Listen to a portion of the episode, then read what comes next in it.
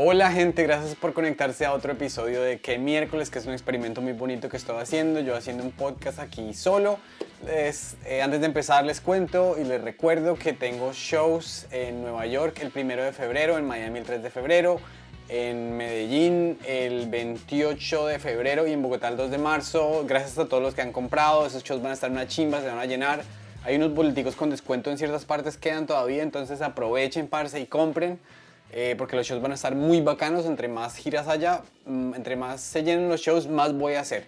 Por otro lado, la gente que vive en Colombia y en los Estados Unidos, les agradezco que me digan, vivo en tal ciudad, parce, queremos que venga y se lo juro que antes de final de año voy a su ciudad. Donde me digan 20 personas que vaya, yo sé que yo consigo las otras 50 o 60 para que se llene un show, entonces entre más escriban, les prometo que les llegaré allá. Ahora, sin más preámbulo, empecemos a hablar de qué miércoles pasó esta semana pasada. Algo que me vi anoche que lo tengo fresquito en la memoria es una película que se llama eh, Dumb Money. En inglés, imagino, en español será dinero estúpido o algo así. Los grandes tipos de Wall Street, la gente que tiene mucho dinero, que se creen la verga, pues los dueños de los hedge funds, etcétera, piensan que el la persona común y corriente, como usted o como yo, que tiene simplemente el poder de comprar una acción de aquí, una acción de allá, se llama dinero estúpido. A eso le llaman dinero estúpido de ellos.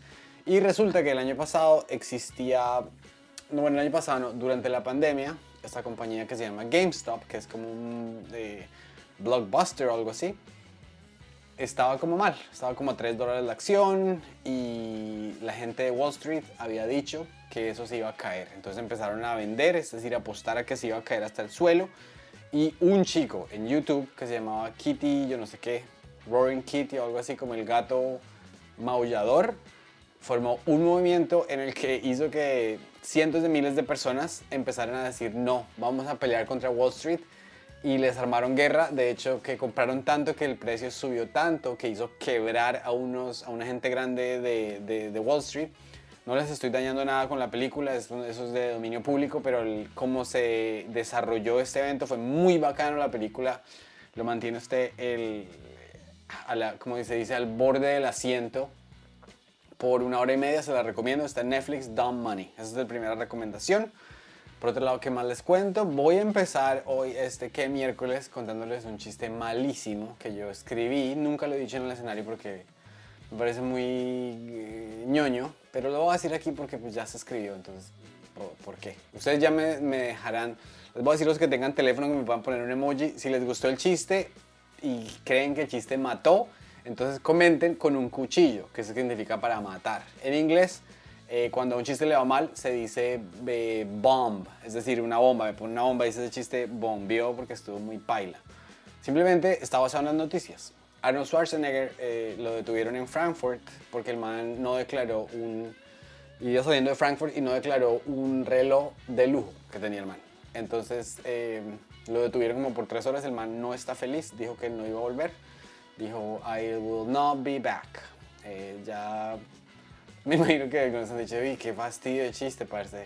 Ahora se los voy a explicar porque cuando un chiste es malo, pues hay que explicarlo. Terminator siempre decía, I'll be back, pero esta vez dijo, I will not be back. Les acabo de dar un gran ejemplo de cómo no escribir un chiste, porque le tengo tan poca confianza a ese chiste que lo expliqué y ya. Ahora, si no se han desconectado después de semejante huesazos, porque me quieren y van a disfrutar esto. Este episodio, de hecho, va a ser un eh, análisis y una reacción porque me encontré por casualidad un catálogo de los one-liners de Rodney Dangerfield, que es eh, catalogado en los Estados Unidos como el rey de los one-liners. Fue un comediante de los 80 más o menos, donde, o sea, hizo comedia por mucho tiempo, pero no le fue muy bien al señor. El tipo vendía, de hecho, algún tipo de tejas de aluminio o algo así. Se retiró de la comedia para vender tejas de aluminio, volvió a los 50 años, le metió la ficha duro, le pegó al perro, se volvió estrella de películas, etc. Pero su eh, personaje es un señor que siempre sale así. Los que hablan inglés, se, les recomiendo mucho que busquen Ronnie Dangerfield en YouTube y se vean los one-liners. Hoy también se vean las películas del man, que tiene unas películas muy chéveres. El personaje del man era un señor que salía así siempre con una corbata como ajustada y sudando y el man decía, a mí no me respetan, a mí no me respetan. Y contaba chistes. Entonces lo que yo voy a hacer es, yo no he leído estos one-liners, yo los voy a leer, voy a reaccionar y les voy a dar mi opinión. ¿Listos? Vamos. Voy a estar mirando un poquito aquí porque estoy mirando mi computador, no me memoricé los 70 chistes que les voy a leer. Espero que los disfruten. Y vamos a ver, este experimento funciona en español. No sé porque yo estoy traduciendo aquí sobre la marcha, entonces espero que disfruten. Algunos de ellos no tienen más de 20 palabras. Escribir esto es muy difícil. Primero, mi esposa y yo fuimos felices por 20 años. Después nos conocimos. Bastante obvio, yo ya me he reído, pero pues porque había leído el primero y el segundo. Este me parece más chimba. Dice, la pasé, la pasé bien la semana pasada. Tuve un show y la audiencia eran puros enanos. Me dieron una ovación de pie, pero no me di ni cuenta. Pues marica, no hay que explicarlo, ¿no?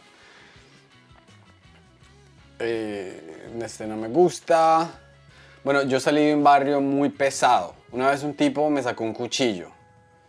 Yo sabía que el mando era profesional porque el cuchillo tenía mantequilla. Pues, pues no, no, no puedo explicar, solamente... No sé, si ustedes tienen un niño de 8 años, cuéntenle ese chiste y a ese niño le va a encantar el chiste porque estaba muy bobo, pero muy bacán. Cuando yo era niño, mis papás se mudaron resto, pero siempre los encontré. Volvemos al mismo punto de que Ronnie Dangerfield, su personaje, su esencia es que al man nadie lo quiere y nadie lo respeta. Entonces el chiste pues empata ahí. Perfecto. Y si usted es un niño que sus papás lo abandonaron, pues le va a parecer todavía más gracioso. Porque la comedia es de relacionarse. Yo vengo de una familia estúpida. Durante la guerra civil mi tío peleó por el oeste. Obviamente era solamente norte y sur. Entonces por eso el tío es que es bruto. Mi papá era estúpido Trabajó en un banco y lo cogieron robándose esferos. Qué marica. Ay, ay, ay. A mi mamá le dio mareo después de que yo nací, porque el chino es feo, marica. Mi mamá nunca me dio pecho, me dijo que solo me quería como un amigo. O sea, lo había leído yo. Entonces por eso no me da tanta risa, hombre. Mi papá no me respetaba. Yo le pregunté, ¿cómo puedo hacer que huele la cometa? Me dijo, tírese de un abismo. Uf, papá tan agresivo, parce. Mi papá carga una foto del, del niño, la foto venía en la billetera. o sea que el papá prefiere un niño que no es de él, weón. Cuando yo jugaba en la arenera, el gato no hacía sino cubrirme. A ver, explíquenme. Vamos a ver qué tan abejas son ustedes. Cuando yo jugaba en la arenera, el gato me cubría. ¿Por qué? Una pregunta muy fácil. Este no. Yo recuerdo la vez que me secuestraron y le devolvieron a mi papá un pedazo de mi dedo. Él dijo que quería más pruebas papá tan baila, Mi esposa no era muy inteligente. El otro día estaba en la tienda y camino al carro, alguien se lo robó. Yo le dije, ¿usted vio al tipo que se lo robó? Ella dijo, no, pero anoté la placa. Qué esposa, weón. Papá tan bruta, marica. Mi esposa creo que es la peor cocinera. Su especialidad es la indigestión. Está chimba.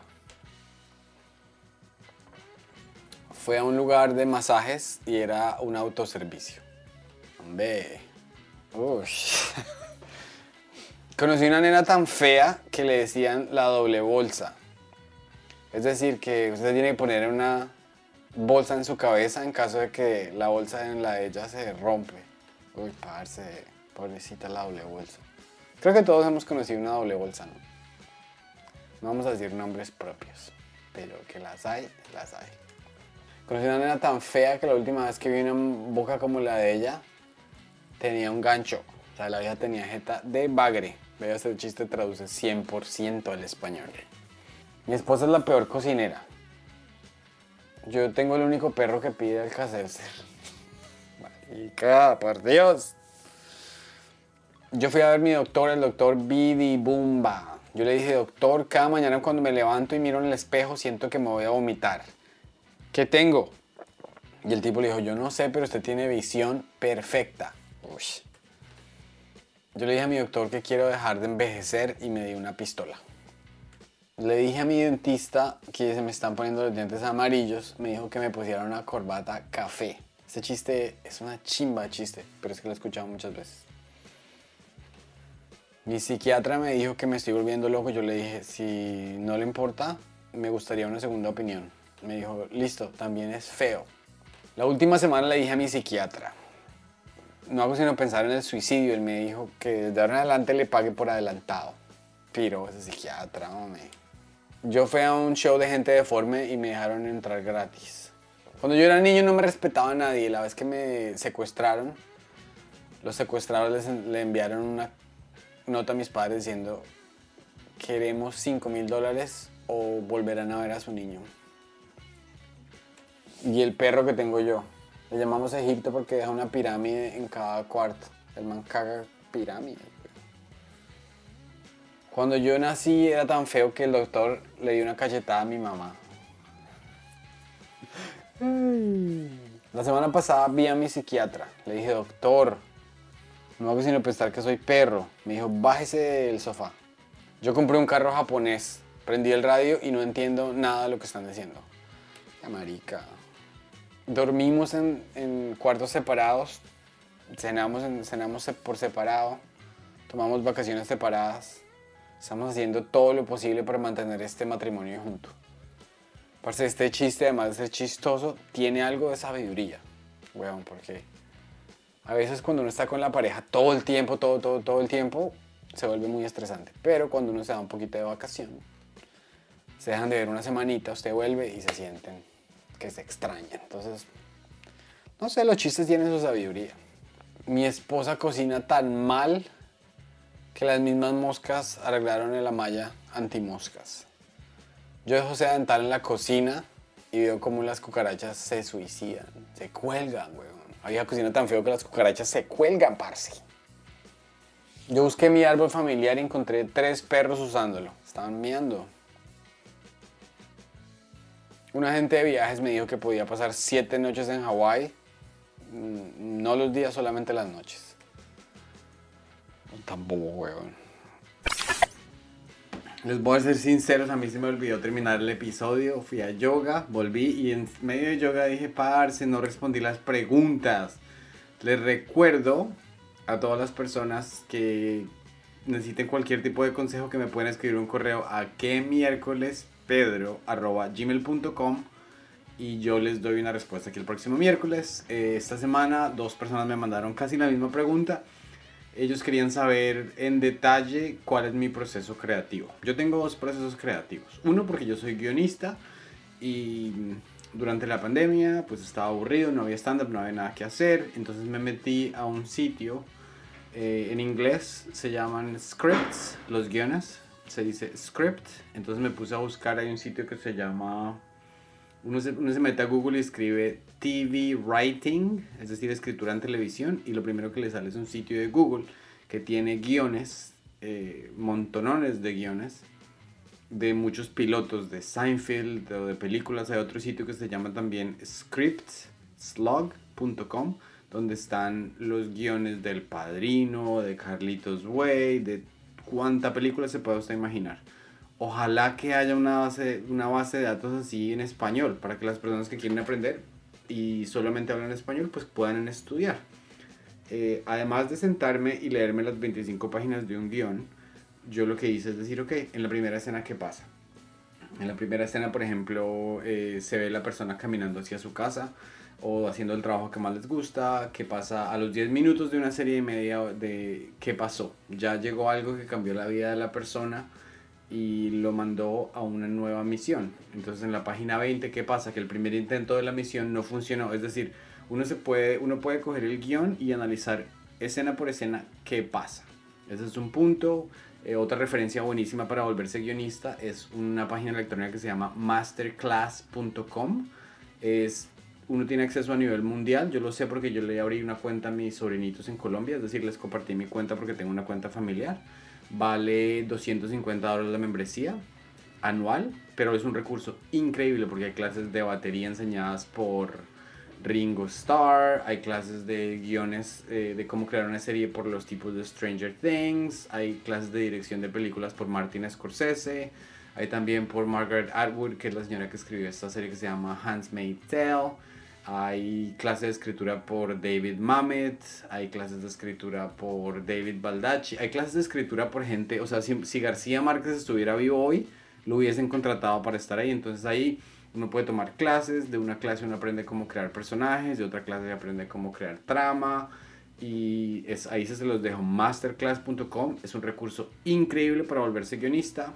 Y en términos de escribir chistes, eh, la verdad un guion es una cosa que tiene inicio, nudo y desenlace. Y lo mismo es el stand-up. El stand-up a veces no puede ser como tan... Em, como que uno se pone a analizarlo y al final se da cuenta que es em, muy difícil de, de declarar, pero un chiste es igual que un guion. Un inicio, un conflicto y un desenlace. Eh, a veces cuando es una historia, cuando es una observación, pues simplemente se puede hacer una observación graciosa. Eh, ahora simplemente lo que hay que hacer es dejar de preguntarse cómo lo hago y sentarse y escribir.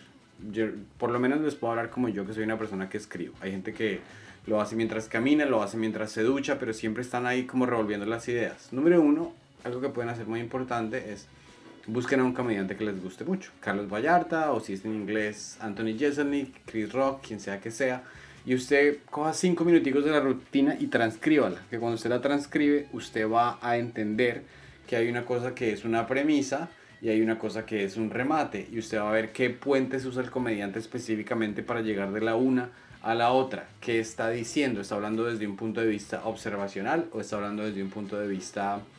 Eh, desde un punto de vista personal de cómo se siente, si le da rabia, si le da alegría, si le gusta esto, está siendo sarcástico, está hablando de algo que detesta, pero está diciendo me encanta tal cosa.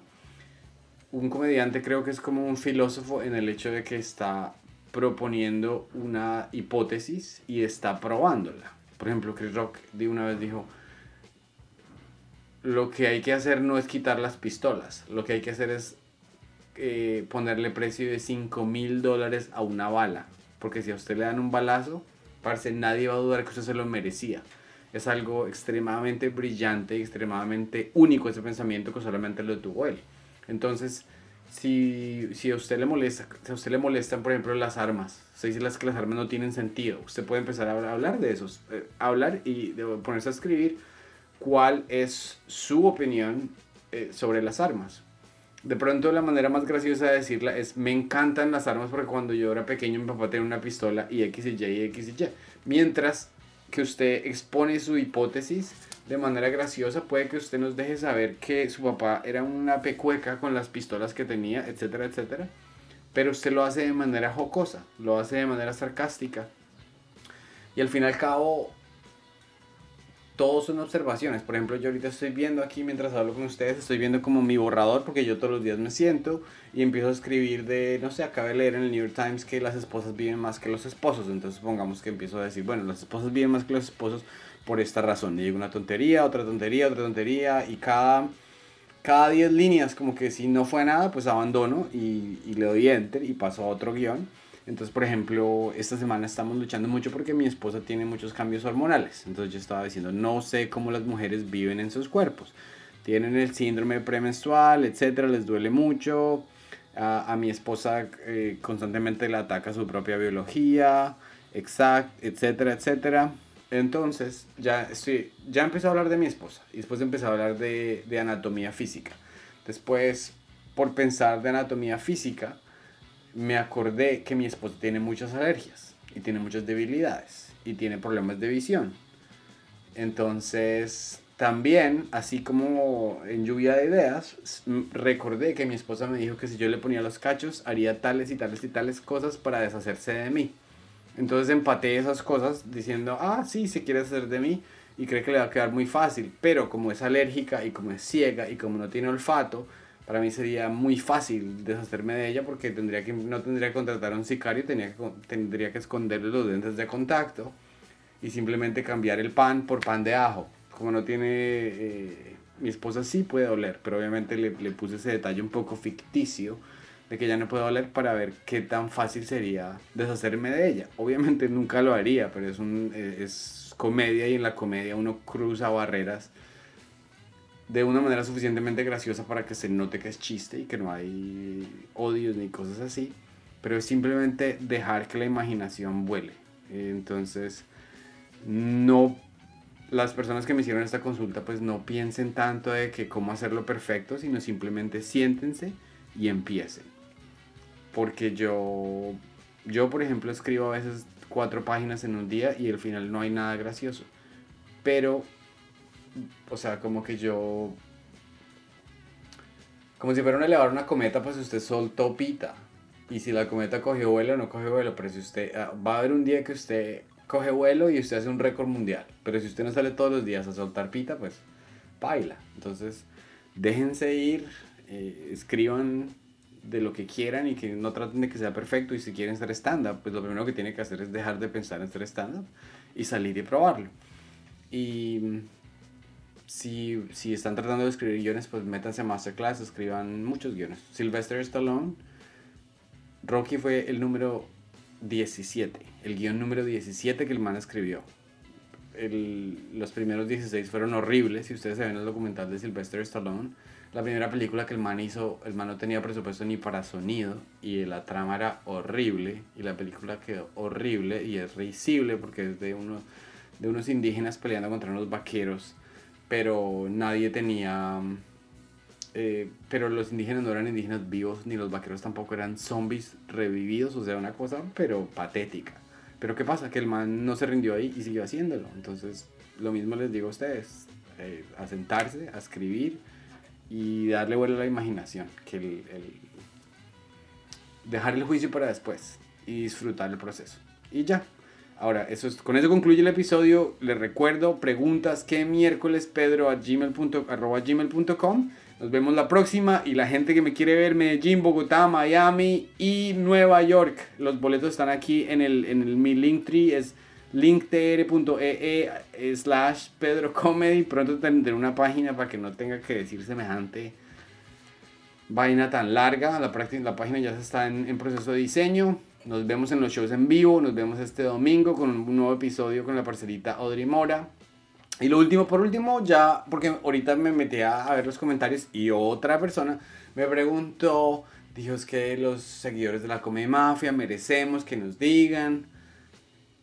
Em, ¿Qué pasó? Pues lo que pasó fue algo muy simple, que nosotros llevamos, hicimos ciento pucho de episodios y yo estaba siempre con mentalidad que es que tenemos que hacer las cosas así, yo soy una persona como bastante agobiante cuando, cuando tengo como una meta o quiero que todo se haga de una manera como a veces muy cuadriculada. Y llegó un punto que se cumplió un ciclo, Santi me dijo, simplemente un día me escribió y me dijo, mira, ya, ya como que esto para mí no, no es divertido eh, y yo quiero renunciar. Creo que no estamos viendo, no tenemos la misma perspectiva, no vamos por el mismo camino. Y yo la verdad estoy muy de acuerdo. Eh, el proyecto como que, o sea, sin darnos cuenta, como que nos, nos habíamos distanciado por la amistad, no como que no, no entendíamos y por la amistad, por ser tan cercanos, pues uno a veces como que deja de tener esos límites de, de diplomacia que tiene con otras personas. Entonces, simplemente pues Santi se cansó, tomó la decisión de, de ya no trabajar más conmigo y yo creo que al final de cuentas fue una muy buena decisión eh, todavía también lo estoy procesando, no, por eso no quería apresurarme a decir nada. Eh, lo único que queda decir es que pues se pasó bien, mientras se pasó bien. Eh, es muy, Santi es muy buena persona, es muy buen compañero y yo espero que le vaya muy, muy, muy, muy bien. no hay nada más que decir al respecto. simplemente les agradezco por seguir viendo todos los miércoles que me van aquí, yo haciendo mi monologuito y los domingos con invitados, se vienen invitados muy chéveres de, de muchos países, pronto estar en Medellín, pronto estar en Bogotá, entonces, eh, y lo mismo, giras por todas partes, donde nos quieren ver, salúdenme donde nos quieren ver, y allá les caemos en persona, para mí mi sueño es conocerlos a ustedes en persona, esto también eso es un poco impersonal y aunque me divierto, a mí me gusta más, son las cosas en vivo, entonces escríbame para ver dónde quiere que los nos veamos en vivo. Gracias por conectarse. Les deseo muchos éxitos esta semana y nos vemos la próxima. Chao pues.